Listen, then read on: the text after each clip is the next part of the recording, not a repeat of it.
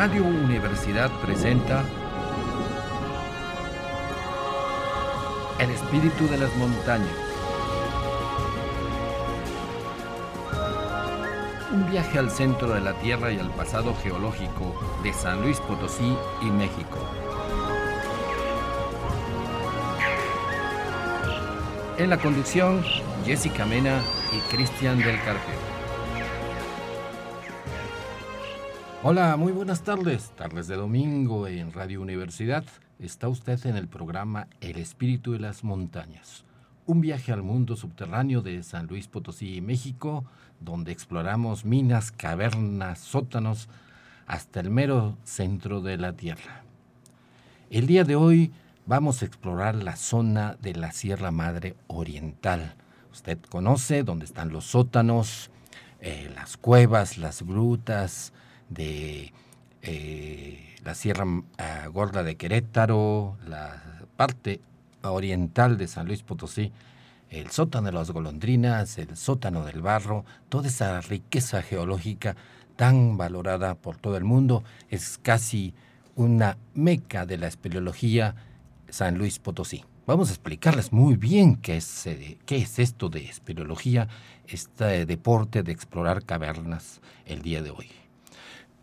Jessica, ¿qué te parece el tema que tenemos ahora? ¿Qué tal? Buenas tardes. Pues los invitamos a todos como eh, cada domingo a que sigan con nosotros, a que escuchen. Hoy pues tenemos un súper invitado, ya en un momentito nos, nos mencionará Cristian quién es. Y también le damos las gracias a Lalo Carrillo que está en la cabina siempre echándonos la mano. Muchas, muchas gracias. Aquí seguimos. Allá andamos con este nuevo programa y, gracias a Radio Universidad por haber confiado en este tipo de divulgación. Vamos a hablar de la geología de México a lo largo de todos los programas que usted tenga la amabilidad de escucharnos y decirles a sus amigos pues que descubramos el subsuelo debajo de nuestros pies. Y el día de hoy precisamente como dice Jessica, tenemos como invitado experto al químico Homero Reséndiz.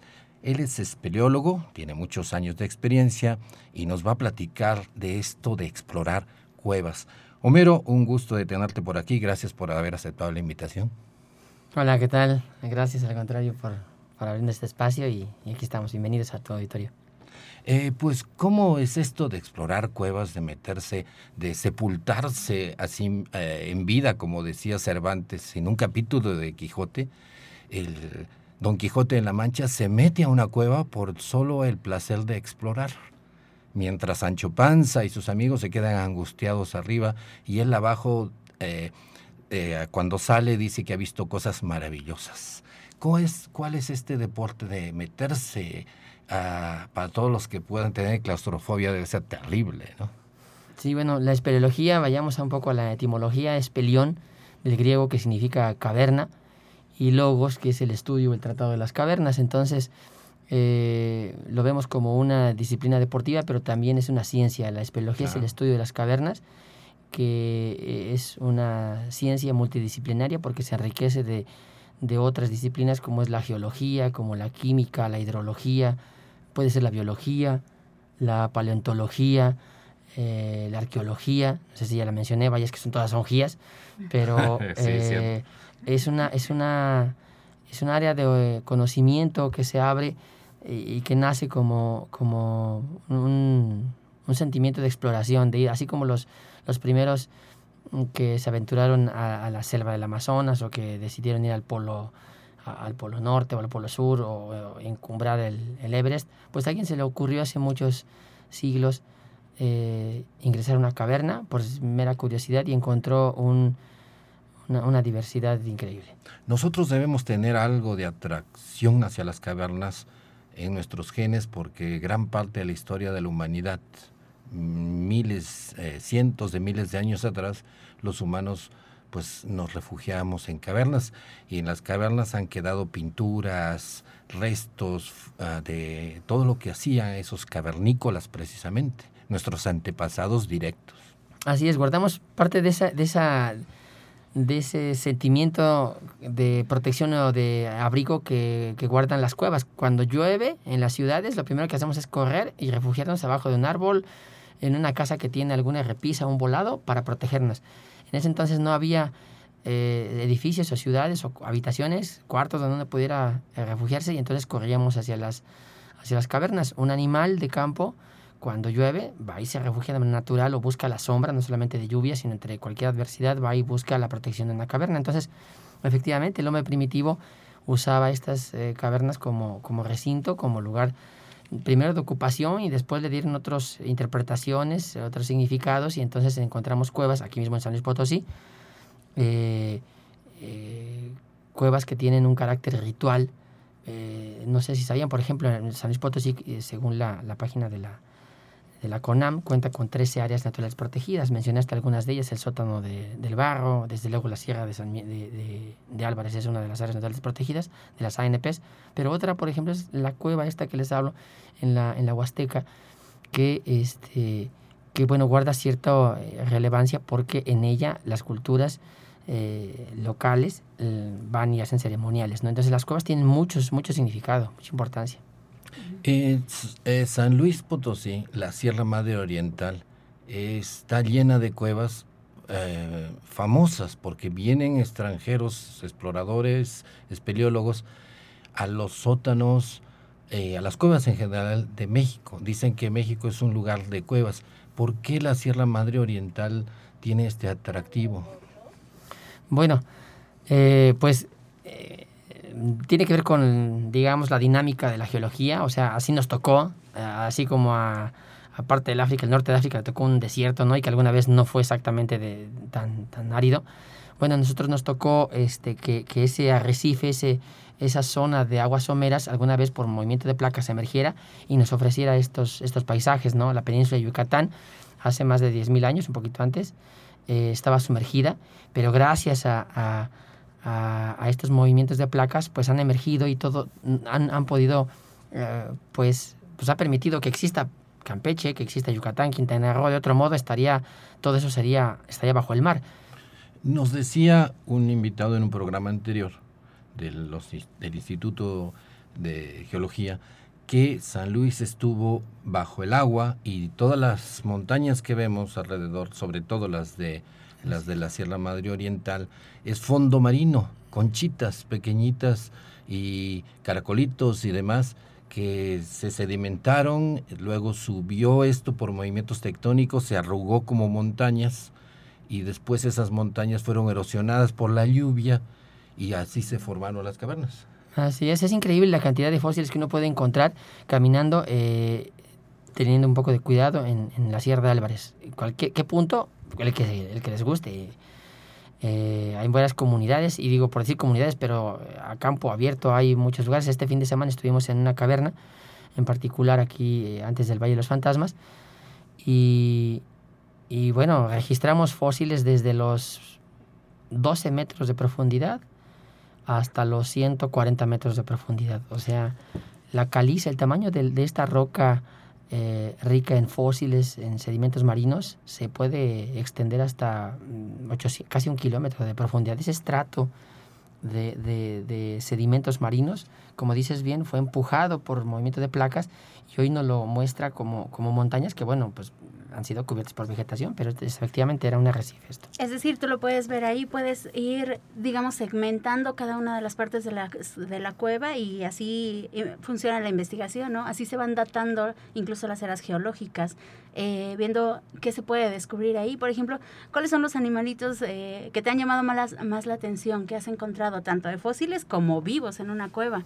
Bueno, antes yo eso lo podría interpretar alguien que sepa. Yo, de verdad, no, yo soy químico y además, aunque sea químico, no tengo una, una, formación limitada, pero efectivamente, si un especialista, un geólogo, experto, especialista en calizas, porque la geología también es muy vasta, y en el grupo, por suerte, en el grupo espeleológico tenemos algunos geólogos, eh, cuando descienden, con, cuando nos acompañan, la verdad es que pues se quedan impresionados. nos dicen, es que este es un libro abierto de, de, lo que comentas, ¿no? Cómo está estratificada, cómo se organizó eh, todos esos, sedimentos. Entonces es, es, interesante, es muy, es muy rico. Y para terminar, pues bueno, los animales que, que decías que, que, hemos encontrado, bueno, pues tan solo el hecho de encontrarse un, un bicho ya es, es maravilloso. Independientemente de si tiene seis patas, si tiene antenas o no tiene antenas, si, si, si repta o vuela, es increíble porque dices como en un ambiente quizás un poco diferente al, al, convencional, que es completa oscuridad, un silencio, mucha humedad, puede, y con carencia de mucho alimento, de oportunidades para vivir, los hay. Ajá. Y bueno, eh, además tú mencionabas, el grupo es muy rico. ¿Qué necesitas para ser espeleólogo? Mm, pues yo creo que nada más la actitud, la actitud, no, no hay limitaciones, o sea, la, la, pasión te puede llevar a donde tú quieras, ¿no? Eh, tienes interés por, mm, por adentrarte a ese mundo, si tienes la curiosidad de saber que hay una cueva y si, y, y si tu misma inquietud te va eh, envolviendo y exigiendo que conocer más, las responder estas preguntas que tú dices, bueno, ¿qué animales hay? ¿Cómo obtienen su alimento? Eh, ¿Cuánto viven aquí? ¿Cómo viven? ¿Cómo le hacen para dormir, para buscar su alimento? Este, todo ese tipo de inquietudes, pues las vas eh, resolviendo solamente si te vas involucrando cada vez más, pero para poder entrar en una cueva tienes que prepararte. Entonces, de inicio la, la, la, el interés y después pues unirte a un grupo que sepa. Es importante acercarte con gente en el que te pueda ayudar a conocer las técnicas, a hacerlo de manera segura. Porque ¿Cómo empezaste tú? ¿Cómo empezaste tú la espeleología? Igual así, me llevó alguien en, en Querétaro, yo soy de Querétaro y, y, en ese entonces yo estaba por allá y, y con un maestro de preparatoria me dijo, ¿sabes qué? Eh, un profesor a quien estimo demasiado como el padre que nunca tuve, le dije, ¿sabes qué? me dijo, Homero, va a haber una saliendo en la cueva, yo le tengo miedo, tú vas, y yo a todo le decía que sí, porque, no sé, a todo le decía que sí. Fuimos, esto fue en San Joaquín, en la Sierra Gorda justamente, en Querétaro, la Cueva de las Ardillas, hace 25 años, 24 años, y yo no sabía que me iba. La verdad ¿Primera es que, vez? Sí, yo no sabía que era una cueva, yo no, yo no me imaginaba, yo nunca había leído, escuchado, no sabía que era una cueva, no sabía qué llevarme. Me llevé unas tortas, agua, lo que fuera, no recuerdo exactamente, pero y ya. Pero ahí me bajaron como, me pusieron una cuerda en la cintura y como cubeta de pozo, me fueron bajando. Para abajo. Yo no sabía si eso era lo correcto, ¿no? Para mí fue increíble, me asombré, me maravilló. No volví a saber de nada de, de, de cuevas hasta quizás dos años después que llegué a San Luis Potosí a, a, continuar mis estudios universitarios y tropecé en la facultad de, en el departamento de físico-matemáticas con un mural donde había exhibidas algunas fotografías que me hicieron recordar la experiencia en las ardillas en, en, en San Joaquín. Y yo dije, pues como que eso era divertido. Vamos, entonces... Uh -huh investigué la curiosidad y si te apasiona algo dices pues yo quiero. Entonces yo no sabía que era el departamento de físico matemáticas. Yo pasé por ahí porque era mi, mi salida. Investigué y di con, con, un grupo no con el grupo del profesor Claudio Espino Sanguiano. Eh, sigo insistiendo en que nosotros traemos ese instinto de que nos agradan las cuevas por esas tribus de antes. Uh -huh. y todo el público está invitado le recomendamos que si desea explorar este tipo de formaciones geológicas, se eh, eh, investigue un grupo adecuado de los muchos que hay en San Luis Potosí y profesionalmente entrene, aprenda las técnicas, los cuidados y a la vez las bellezas de cosas que hay dentro de una cueva. ¿Qué es eh, lo que más te impresiona? Bueno, pero primero, ¿cómo lo encontramos? Eh, ya que estás ah, mencionando al grupo, eh, ¿cómo lo encontramos a su grupo? ¿Cómo el público se puede unir con ustedes y empezar a participar? Bueno, en, tenemos una red social, eh, Facebook, eh, que se llama, nos pueden encontrar como Grupo Espeleológico CABE, CABE con V, es, es la palabra en inglés de, de cueva, cave, cave pero es cabe. el grupo CABE y que realmente no es porque adoptemos la palabra en inglés, fue el acrónimo, acomodamos el acrónimo, la palabra CABE como Club de Aventuras Verticales y Espelogía. Y digo verticales ah. porque también hacemos, hacemos alta montaña. En febrero por ahí estuvimos en, en fuimos al pico de Rizaba. Este, y bueno, en cada, cada invierno tratamos de ir a las montañas a hacer alguna montañita. CABE, C-A-V-E, -E, Club de Aventuras Verticales y Espeleología y ahí usted puede eh, consultar en la página de internet. Así es, ahí que nos contacte. Y ahí pregunte por Homero y que les diga cómo es este proceso de ser espeleólogo. Eh, y de todas maneras lo estaremos poniendo en nuestra página de Facebook. El Espíritu de las Montañas también es una página que debe consultar. Eh, ¿qué, ¿Qué tenemos en la página, Jessica? Bueno, pues ahí van a encontrar publicaciones acerca de geología, de vulcanología, de los temas que tratamos en general, un poco de deporte, de ecoturismo y pues cualquier duda que tengan, cualquier mensaje que nos quieran hacer llegar o, o sí, pregunta de algún tema, trataremos de responderlos todos. Volvemos a la pregunta que, que eh, inicial. ¿Qué hay que tú aconsejarías, qué es lo que más maravilla ah, dentro de las cuevas? Aparte de estar ahí en claustrofóbico con una montaña de arriba de uno. Yo creo que el cúmulo de conocimiento que, que aprendes, que absorbes en, el, en este periodo de, de, de preparación que tienes como, como mm, espeleólogo suena muy extraño, decimos cueveros, nosotros nos decimos cueveros, porque espeleólogo cuando le decimos a muchas personas se les olvida, suena muy este, difícil de pronunciar, Muy entonces técnico. muy técnico, entonces mm, la gente nos dice cueveros, ¿no? Entonces, en este en esta etapa de aprendizaje de exploración de cuevas, pues una de las cosas bien interesantes es que aprendes de ti, eh, las los límites eh, eh, que tienes y cómo los vas venciendo poco a poco.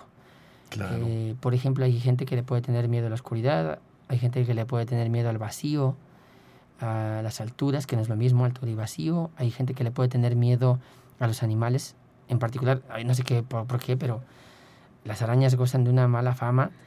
Este, o sea, eh, tenemos, hay, hay, hay imas- imágenes estigmatizadas, ¿no? Un piolín es muy tierno, un osito es muy bonito, pero cuando ves un murciélago o una araña, como que ya te echas para atrás y pensamos que nos va a atacar y cosas así. Entonces, el, el- la persona que decide explorar cavernas, pues tiene, va, ah, yo creo, a mí- en mi experiencia creo que a mí me ha dejado el, el tener control de muchas emociones o de muchos miedos, saber, eh, conocer, saber conocer mis límites. Y, y bueno, como, y todo lo demás que viene, que mencionamos, ¿no? Los paisajes increíbles, nadie se imagina que hay una cascada de, que puede haber una cascada de 50 metros en una cueva, adentro de una cueva, que puede haber una poza donde te puedes echar un clavado, nadar, este, animales sorprendentes que tienen que Peces ciegos, ¿no? peces, peces, peces, peces que, cuyos ojos ya se han inutilizado porque al no haber luz, pues entonces nada, con los ojos no sirven. Claro, no Entonces empiezan a desarrollar algunos apéndices o antenas, como decimos, para que a manera de como, pues, como- Sensores. como, un discapacitado visual que lleva un bastón, ¿verdad? Los No. insectos tienen las antenas más largas. ¿no? Claro, sí, todos los insectos, los artrópodos. Sobre la eh, miedo a la oscuridad y miedo a, a estar con, realmente uno está en una, en una cueva y tiene una montaña entera arriba. Em, Pero em, me dijeron, yo también me, me han invitado a cuevas y yo pregunté eso, ¿no? ¿Qué pasa si esto se, hay un temblor, ¿no? Y me ¿Cuáles son los momentos complicados de la espeleología? y entonces me respondieron algo muy interesante. Uno está dentro de una cueva más protegido que en un edificio. La cueva tiene cientos de miles de años y el edificio se va a caer eh, pues en algunas pocas decenas de años, no va a durar más de 100. Y con los terremotos, eh, las cuevas de manera natural forman un arco. Un arco, el techo es un arco de medio punto que sabemos por arquitectura que aguanta todo. Puede tener un terremoto y las cuevas muy rara vez se caen. Está uno más protegido dentro de una cueva, en un caso de un terremoto, que dentro de un Que edificio. en la línea 12 del metro, por ejemplo. Por ejemplo. Eso sí es cierto, eso sí es cierto. Momentos chuscos, momentos anecdóticos de tus aventuras en, eh, en el centro de la Tierra, por decirlo dramáticamente. Ay, caramba, pues la verdad es que hay bastantes, eh, sobre todo porque pues eh, cada uno de los que va tiene una personalidad muy singular y sale ahí. Es bien interesante. Claro. Otra de las bondades de esto es que empiezas a conocer a tus compañeros. En expediciones puedes estar eh, desde horas hasta semanas en un proyecto. Entonces, eh, pues salen las personalidades, ¿no? ¿Qué, qué, qué me acuerdo? Bueno, ayer estábamos contando una cuando veníamos de la Sierra de Álvarez. Eh, a mí no me gusta mucho la carne, no, no, por alguna razón, ¿no? No, no, no tiene que ver con cuestiones de que los animalitos y esas cosas, o que es más nutritivo, nada de eso, simplemente no. Entonces mi, mi, mi compañero, en una cueva que es curiosamente la más profunda de San Luis Potosí, que está aquí en Monte Caldera, es la número 14 de, de México, la más profunda, casi 900 metros de profundidad, pues nos lleva muchas horas llegar hasta el final, horas, o sea, llegar a 500 metros de profundidad nos puede llevar 8 horas. Eh, Descienden, Descender. ahorita nos vas a platicar cómo se utiliza el equipo ese.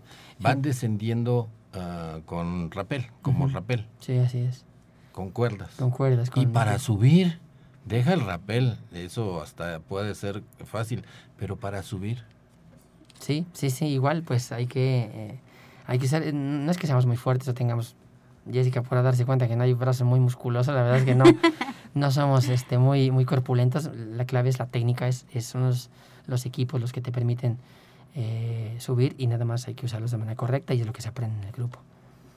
Eh, de, de, animalitos, eh, los murciélagos, para de una vez romper esa leyenda, no atacan a nada, no lo van a uno a molestar. Cuando uno entra a una cueva y hay murciélagos que están ahí chillando, a veces la gente sale corriendo pensando que lo van a atacar y le van a chupar la sangre. Sí, sí, no, no, eso no sucede en las películas, ¿verdad? Con Drácula y, y, nada más Drácula porque Batman curiosamente defiende no, y no ataca el cuello. Okay. Entonces, el, murciélago es, es un... Eh, es un mamífero ahí medio especial que no tiene ningún ningún apetito por nuestros cuellos, o sea, podemos transitar libremente en una caverna. Lo más, lo más si hubiera un riesgo sería en el excremento. En el excremento hay una espora llamada eh, Histoplasma capsulatum y esa puede albergarse en los pulmones. Eh, digo, tiene que, haberse tiene que darse mucha combinación. ¿A ustedes nunca les ha pasado eso? No, no, no. Si no es para que digan, no, de eso me jamás voy a entrar. No, no, no. Yo me, hemos, he me, me, han acompañado compañeros que nunca han entrado en una caverna y, y, han estado expuestos a los murciélagos porque los vemos, están ahí, estamos intrusos, estamos invadiendo sus espacios y han salido y sin problema siguen sus vidas, ¿no?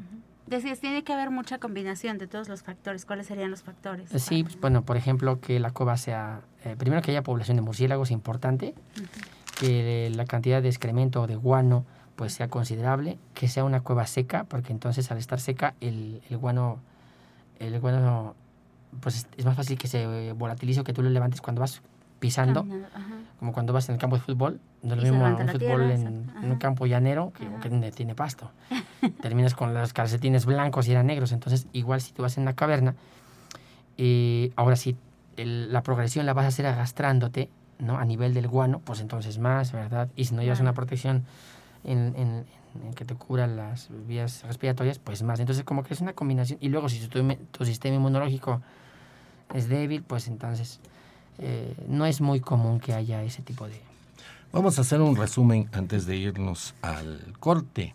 Estamos el día de hoy hablando con eh, Homero Reséndiz, espeleólogo, sobre eh, las cuevas, las cuevas de San Luis Potosí, esas oquedades que usted ve en la piedra caliza. La piedra caliza es esa piedra blanca del Valle de los Fantasmas. Todos la han visto cuando viajan hacia el oriente.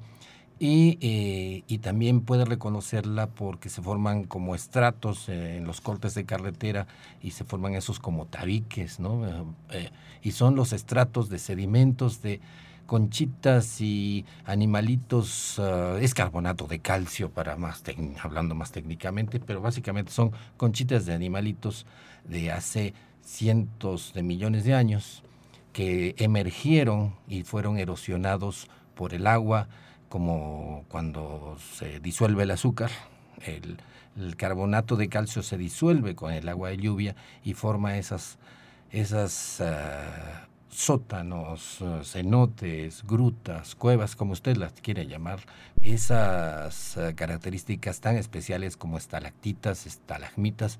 De eso nos va a estar platicando en el próximo segmento Homero de esas formaciones tan curiosas dentro de nuestras cuevas de San Luis Potosí y México.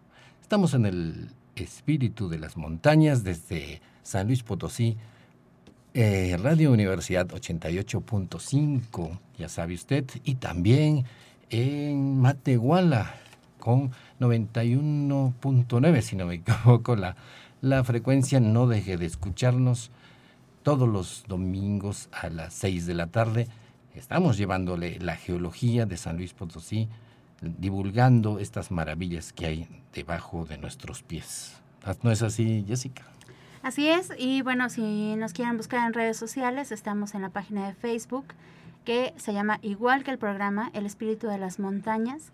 Ahí, como decíamos, nos pueden hacer preguntas, pueden mandar memes, algún mensaje que quieran o hablar de algún tema. Igual, si quieren sugerir algún invitado, también estamos abiertos a que alguien venga y nos visite. Por aquí seguimos todos los domingos a las 6 de la tarde. Tendremos invitados de primera calidad, la información es de ellos, ellos son los expertos ah, y esta información pues no debe eh, pasar desapercibida. Y nos vamos al corte, regresamos en un minuto. Estamos de regreso en su programa El Espíritu de las Montañas desde San Luis Potosí Capital en Radio Universidad 88.5 FM. El día de hoy estamos platicando con Homero Reséndiz, espeleólogo. Eh, él, en, dentro de este deporte de la exploración de cuevas, nos está comentando cómo llegar a ser un espeleólogo, cómo adentrarse en estos lugares tan maravillosos sin riesgo, aprendiendo la técnica de la espeleología, donde usted la puede, la puede aprender en, los clubes de, de, San Luis. Uno de ellos es CAVE, C-A-V-E. Métase a la página de Facebook y ahí le estarán indicando cómo adentrarse a esta naturaleza. Nuestro programa de estos tipos de programas lo invita a usted a que participe, no sea solamente oyente o eh, espectador pasivo, se trata de invitarlo a que disfrute de la naturaleza tan pródiga en San Luis Potosí y México y el día de hoy pues continuamos con esto de las cuevas. Homero, eh, ¿qué, ¿cuál es la diferencia entre los sótanos, las grutas y los cenotes? así rápidamente, ¿no? Más o menos tenemos una idea, pero básicamente desde el punto de vista de la exploración de cavernas, ¿cómo es cada uno? ¿Qué, ¿Cuáles son las... Eh, ¿Por qué unos exploran estos, otros, estos otros y otros hacen centros turísticos? Sí, hablábamos de que cualquier persona que desee mm, adentrarse al mundo de la espeleología, pues que se acerque al grupo más cercano que tenga. Si tu programa llega a a otras latitudes o, sobre todo al interior de la República pueden acercarse a, a otros clubes, por ejemplo, que hubiera en, en, la península de Yucatán. El aprendizaje, la experiencia que van a vivir para explorar cuevas, pues va a ser muy diferente. Las cuevas que hay allá, pues la mayoría son inundadas, la mayoría son inundadas, son otro tipo de morfología. Entonces, cenote, un cenote está asociado con, con agua, mm, debe de haber muchísima agua, ¿no?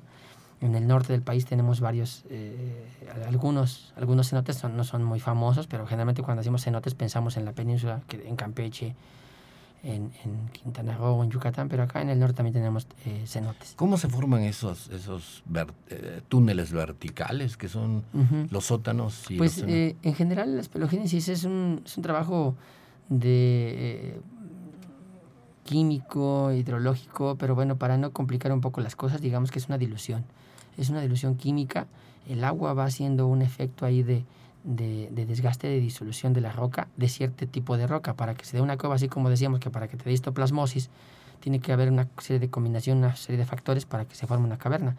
Primero tiene que haber un, el tipo de suelo apropiado, tiene que haber abundante precipitación de agua, ¿verdad? Tiene que haber, tiene que estar el agua presente para que pueda diluir y formar esas oquedades. Esas Por eso lo que decías de los ríos subterráneos. Sí. Sí, sí, bueno, pues eh, entonces allá abajo tenemos corrientes, ¿verdad? Los, los matos acuíferos, los, los, ríos subterráneos, están ahí estos eh, pues fluyendo, el agua llueve, permea entre, entre la roca en, en, un proceso de filtración o escorrentía, llega a unas grietas o diaclasas, le llaman una grieta en la superficie y por ahí el agua, nosotros a veces no cabemos, nos frustramos porque encontramos en la Sierra de Álvarez muchos huecos, pero son del tamaño de una naranja y pues no podemos entrar por ahí se va disolviendo con el ejemplo, está bien el ejemplo de que como el agua disuelve el azúcar, así poco a poco lo disuelve, vamos. Sí, tú pones un bloque de hielo en la tarja, eh, eh, en un lavabo, en un fregadero, pones un chorro de agua arriba y vemos cómo va penetrando, ¿verdad? Entonces un efecto eh, muy acelerado es, es el que se ve así.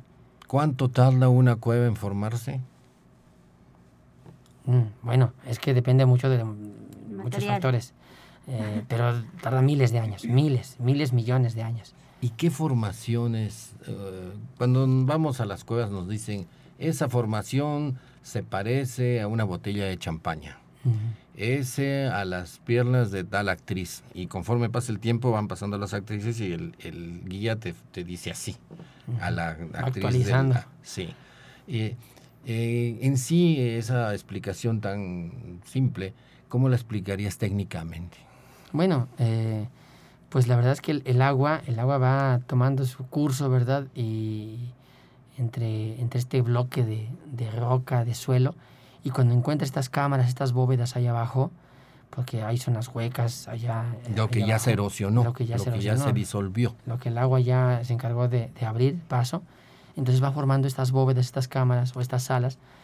Y entonces eh, por, por, el techo empiezan a, a, escurrir, a escurrir el agua, va arrastrando estos sólidos y estos sólidos pues se van depositando de formas caprichosas, singulares, a veces atípicas o irregulares. Este fin de semana estuvimos en una cueva que tenía muchísimos años que que no había visto aquí en San Luis Potosí, que no habíamos encontrado alguna.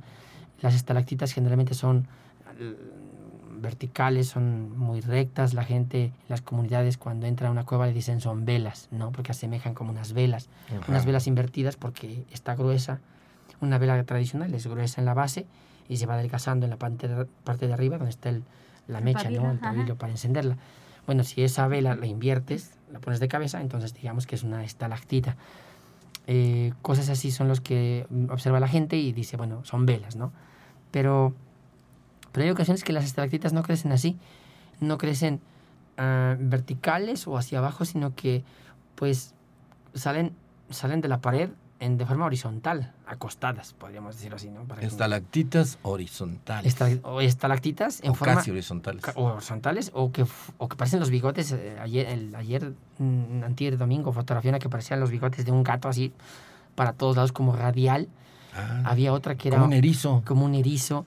Había otra que parecía como un garfio, como el garfio del Capitán Garfio, ¿no? Un, un gancho.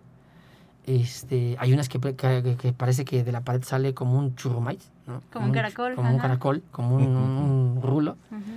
eh, esas se llaman, esas entran dentro de un grupo que se llaman elictitas o excéntricas, porque rompen con la, con la con normalidad, con, la común, sí, con lo común. Entonces, eso es, es muy especial. ¿Y por qué crecen así? Bueno, pues tiene que ver con una dinámica, con hay corrientes de aire también allá adentro. Porque básicamente es eso, ¿no? El, el aire eh, evapora el agua y queda el carbonato de calcio que depositado. depositado como cuando uno deja eh, el, el, café para el día siguiente no levanta la mesa y ya se evaporó el agua y quedaron los cristalitos de azúcar uh -huh. sí, sí. Y, y, en este caso eso sería que viene el viento fuerte dentro de una corriente de viento y evapora y la estalactita crece en una forma media rara claro sí sí sí y las estalactitas mitas. Ah, bueno, esas son las que vienen de, de, del piso, ¿verdad? Hacia arriba.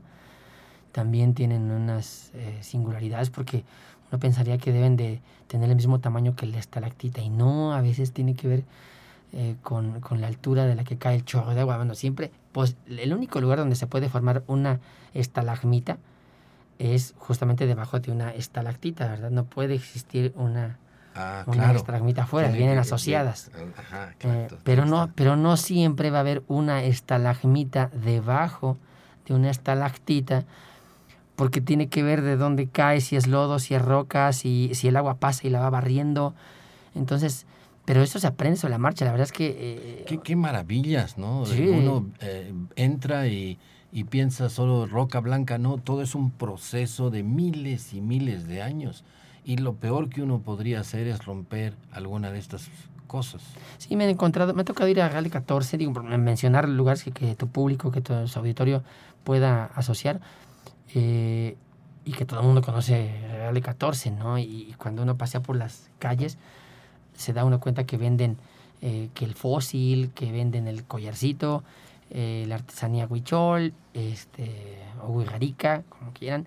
Pero también hay gente que vende eh, que vende una estalactita y eso, eso pues es triste, ¿verdad?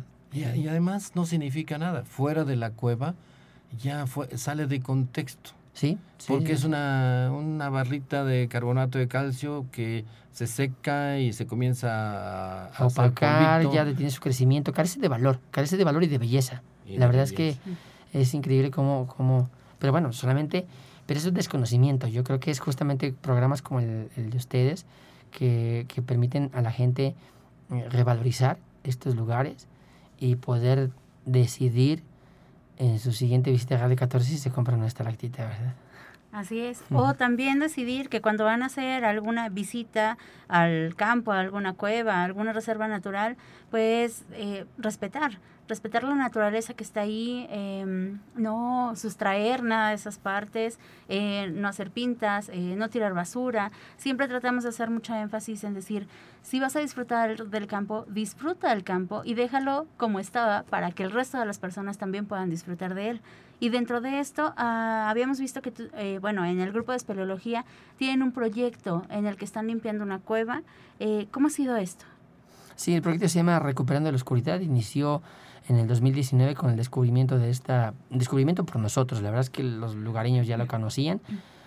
Eh, no sabemos si son, fuimos los primeros en descenderla, no lo sabemos. Lo que sí es que cuando bajamos a, al fondo, a su cima, que está a 76 metros de profundidad, pues nos impresionó encontrar un paisaje totalmente diferente. Hablaban de cosas que nos asombran y, y pues sí, de, todo lo, de toda la colección de cosas que mencionaron, pues decían animales, decían formaciones, pero nunca dijeron basura, ¿no? Y es que no es normal encontrarse basura en una caverna. Entonces fue lo que nos impresionó, nos impactó demasiado que dijimos vamos a, hacer de esto, pues vamos a informarlo, vamos a compartirlo con la gente para que se sume, para que se entere que las cosas a veces no están tan bien como pensamos, que se puede y que se puede hacer algo. Entonces el año pasado, eh, en octubre, en octubre del 2020, iniciamos, en tiempos de pandemia, nos atrevimos a, a septiembre, perdón, en septiembre nos atrevimos a iniciar unas jornadas de, de, de recuperación de este espacio y entonces eh, decidimos extra, iniciar la extracción de, de estos residuos. Convocamos a través de nuestras redes a voluntarios para que se sumaran, nos, nos acompañaran hasta el sitio y hicieran la, la extracción eh, con un sistema de poleas con cuerdas desde 76 metros de profundidad estos residuos que después son clasificados y llevados, los que se pueden eh, reciclar se llevan a, sitios de reciclado y los que no pues se llevan al tiradero, porque un pañal por ejemplo, ¿qué se le puede hacer? Porque hemos encontrado pañales, todo lo que se imagine tu público, ahí está ahí, todo lo que se imagine, no es, no es, una, no es una basura, un tipo de residuo que podamos clasificar y decir, pues pertenece a fulano, porque eso no lo queremos, nosotros no queremos ser unos policías ambientales, lo que nos nosotros somos espeleólogos, nos encanta explorar cavernas, no somos recolectores de, de basura, de residuos, pero pues no podemos ser ajenos a esto. Y hemos aprendido en, esta, en, esta, en estas cuatro jornadas que hemos tenido, antes de que suspendiéramos por la pandemia, hemos aprendido a hacer arqueología de residuos, arqueología de basura, porque hemos entendido, por ejemplo, en las botellas de leche, cuál ha sido la fecha de caducidad más antigua, ¿no? Y entonces podemos decir cuánto tiempo tiene ese residuo ahí. Hemos podido saber a qué tipo de persona pertenecen esos residuos porque hemos encontrado, por ejemplo, vouchers de una línea de avión. Entonces no podemos pensar que es el ranchero que está ahí, que tiene un nivel socioeconómico que es un poquito bajo. Viajan desde tan lejos y terminan ensuciando una cueva. Pues, qué ignorancia tan grande. Realmente no, no, los disculpes, no los disculpes. Aquí, sinceramente, es una ignorancia, es, una, es un vandalismo eso. Y deja la basura el, deshacerse o el molestar a los murciélagos. Hemos, nos han reportado a veces que las cuevas eh, les ponen humo, fuego y los murciélagos no saben dónde meterse. Es terrible y dicen los vampiros, los vampiros, y no es cierto, los murciélagos, eh, no todos son vampiros, uno de cada 100 murciélagos será un vampirito que nunca va a atacar a una persona y que los murciélagos comen insectos. Y, y si no fuera por ellos estaríamos más saturados de moscos, más saturados de bichos y les debemos una, una que tenemos que tenerlos presentes a los murciélagos en las cuevas para que nos cuiden un poquito más de tantos animalitos. En esta cueva en particular no quiero adelantarles mucho porque este va a ser un tema de un congreso que vamos a, en el que vamos a participar este año, el Congreso Nacional de Espeleología que se va a celebrar en Playa del Carmen y ahí vamos a platicar un poco sobre este proyecto, el de Recuperando la Oscuridad y otros por ahí que tenemos, pero por ejemplo en el, en, el fondo, a los 76 metros de profundidad, por allí en un rincón, encontramos el, el cráneo de, un, de una mofeta, presumimos que es una mofeta, que es un zorrillo. Entonces es lo interesante, pues que una, en una cueva, una cueva te puede dar idea del de la fauna que hay en la superficie, ¿no? Claro. Digo, no es normal que haya estado, seguramente cayó por accidente, porque bajar, bajar 76 metros a ese sitio pues ya no salió, ahí murió, ahí quedó.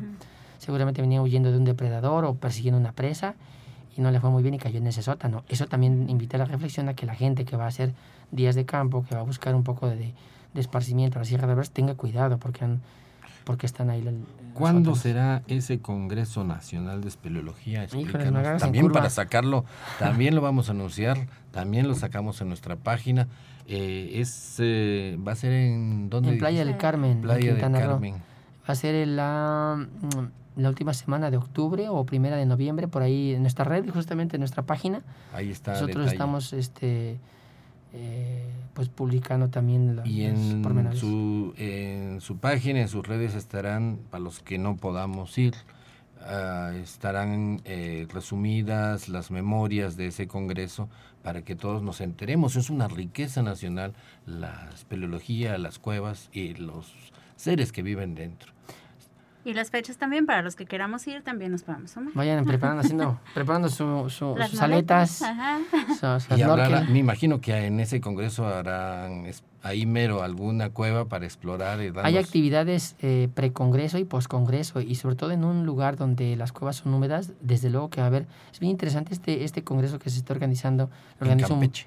en, no, en Playa del Carmen. Ah, Playa del Carmen, Quintana Roo. Playa del Carmen, Ah, que- perdón, en el Caribe. perdón. Eh, y quien lo organiza es un biólogo, un biólogo muy famoso, Roberto Rojo. Él estuvo, él fue, del, él fue del programa eh, Atrapando Bichos de, de la UNAM, del Canal 11, Ajá. que es espeleólogo, tiene muchos años siendo espeleólogo. Que también participa en el planetario de allá. Sí, Ajá, él es el sí, director del exacto. planetario, Ujú, él eh, tiene un proyecto, por ahí. tiene un proyecto que se llama Cenotes Urbanos, que es interesantísimo.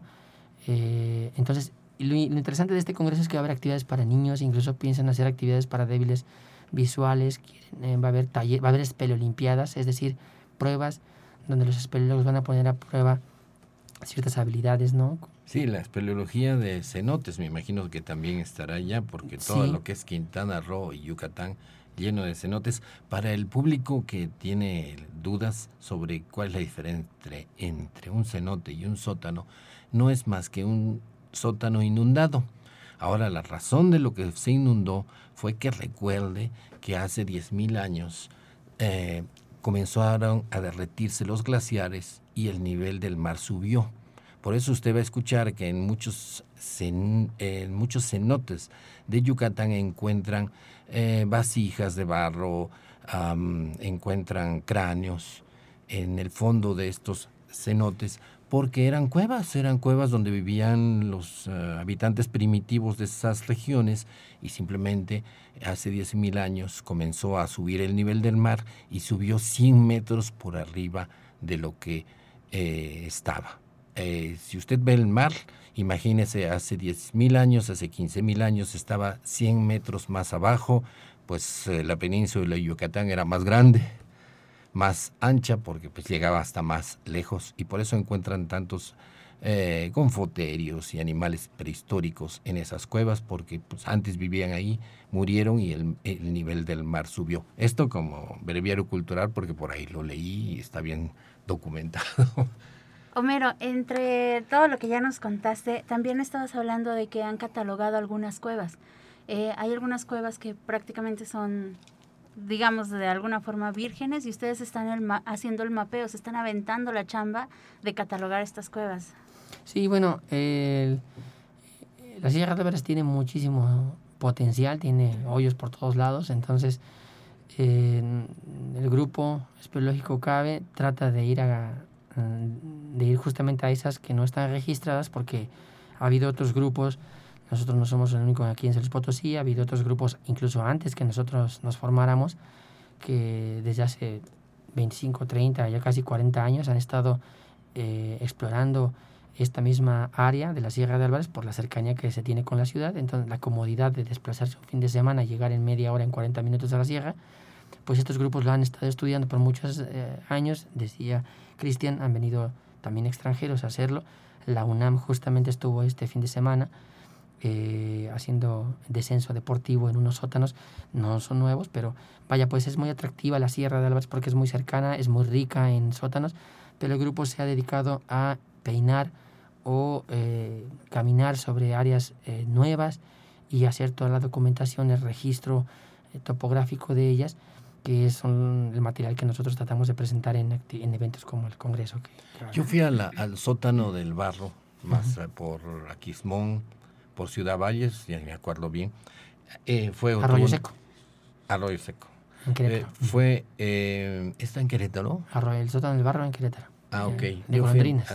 y el sótano de las golondrinas. En Aquismón. En Aquismón. Sí fue hace muchos años, Romero. Y el de las guaguas también. Por favor, fueron hace muchos años, no es lo mismo. Los primeros exploradores.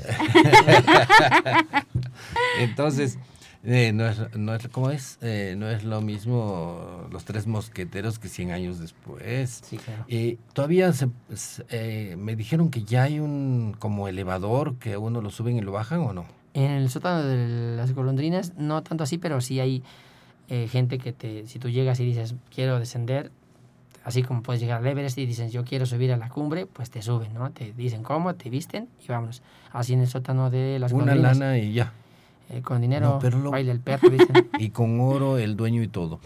Pero el, el, lo padre fue, yo me acuerdo con gran emoción el llegar ahí, ver el tan al fondo, eh, ver que apenas entraba la luz y en determinado momento alumbraba el fondo allá abajo a 300 metros y la bajada, ver que ponían las, ah, los tornillos esos en la roca, ¿cómo se llama? Los spits. Los spits, los pernos esos, y ahí se fijaba una sola cuerda y por esa cuerda uno bajaba con con el, la mandarina, ¿no? Eh, perdón, la marima. marima.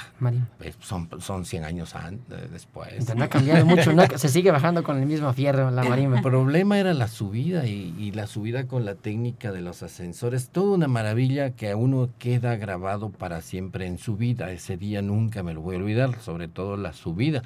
Eh, eh, yo creo que ese romance de, las, de la exploración de cuevas tiene que, que permanecer no se puede hacer turismo simplemente, tiene que, es lo que siempre decimos, nosotros participar en la, en la exploración es parte del espíritu humano. Yo los invito a tu público, a su público de ustedes que eh, se acerquen, se acerquen a las cuevas. Hay cosas que quizás se les olviden, se nos han olvidado. Cuando fue la primera vez que pedí empleo? No sé, a mí cosas que se me olvidan, pero la primera vez que entras en una cueva, eso no se te va a olvidar. Tú acabas de describir tu primera experiencia al bajar el sótano de las golondrinas, pero eh, pues es lo que nos ofrecemos a, las personas que se nos acercan por primera vez. una experiencia inolvidable, ir a la montaña, ir a bucear con nosotros, ir a una caverna, eh, les va a marcar porque van a encontrar, van a salir de, ese, de esa esfera controlada que, que, se tiene en la ciudad o, o, en nuestro estilo de vida que tengamos. El ir a una caverna, el ir a una montaña, el ir al bosque, al desierto, te va, te va a marcar, te va a dejar huella seguramente. ¿Y quién puede ir a visitar? Porque ya casi estamos eh, terminando el programa, entonces, eh, con ustedes han ido niños, es una actividad familiar, ¿quién, qué condiciones se necesitan? Mm, no, la verdad es que todos son bienvenidos, desde chiquitines de 7 años, 8 años, hasta 100. Todos son bienvenidos, nos da gusto. Hay una cueva a la medida de toda persona, ¿no? Ah, eh, sí, claro, sí, sí, para su capacidad, para su tamaño, así. no creas, bueno, eh, no, no siempre acabamos de esta cueva que cerramos este domingo era una, era una cueva que tenía restricción en el tamaño de tu micrófono. No podíamos pasar por ahí en una grieta que tenemos que abrir. Y pues no es de nuestra medida nuestras panzas son más gordas. Entonces tuvimos que picar un poquito de piedra para poder entrar y fue que pues logramos llegar a hacer un, el hallazgo de un esqueleto completo. Todavía no sabemos qué es es nuestro compañero que es especialista que él está justamente en Playa del Carmen eh, Jerónimo Avilés, él es un paleontólogo reconocido, él nos dice que puede ser un prosiónido, que puede, es un, un, animalito, carnívoro pequeño. Eh, Homero Reséndiz, ha sido un gusto platicar contigo eh, de, la espeleología. Y el día de hoy, entonces, resumiendo, aprendimos que las, las cuevas son disoluciones de roca caliza, esa roca blanca que usted ve camino a Río Verde, en el Valle de los Fantasmas, y que se disuelve y forma esas cavidades y vale la pena explorarlas porque uno recuerda a sus eh, antepasados y a su vez eh, son días inolvidables, estos días de exploración de cavernas. Nuestra riqueza en San Luis y México es maravillosa, vienen de todas partes a verlas. Eh, aventúrese en la espeleología participe, salga de las computadoras y de los celulares y de la televisión por un día. Eh, nos vamos. Eh, no, no, no, gracias por habernos acompañado. Gracias a Laura en los controles. Muchas gracias a Homero que nos acompañó el día de hoy. Esperemos que no sea el único programa porque nos platicas un montón de cosas interesantes. Por favor, síganos en redes sociales. Recuerden que tenemos la, en la página de Facebook El Espíritu de las Montañas y por el 88.5 de FM en Radio Universidad. Nos vemos el próximo domingo. Hasta luego. Muy buenas noches. Gracias por su atención. Radio Universidad presentó El espíritu de las montañas. Ha sido un viaje al pasado geológico de San Luis y México. Lo invitamos el próximo domingo en punto de las 6 de la tarde, aquí en Radio Universidad. En la conducción, Jessica Mena y Cristian del Carpio.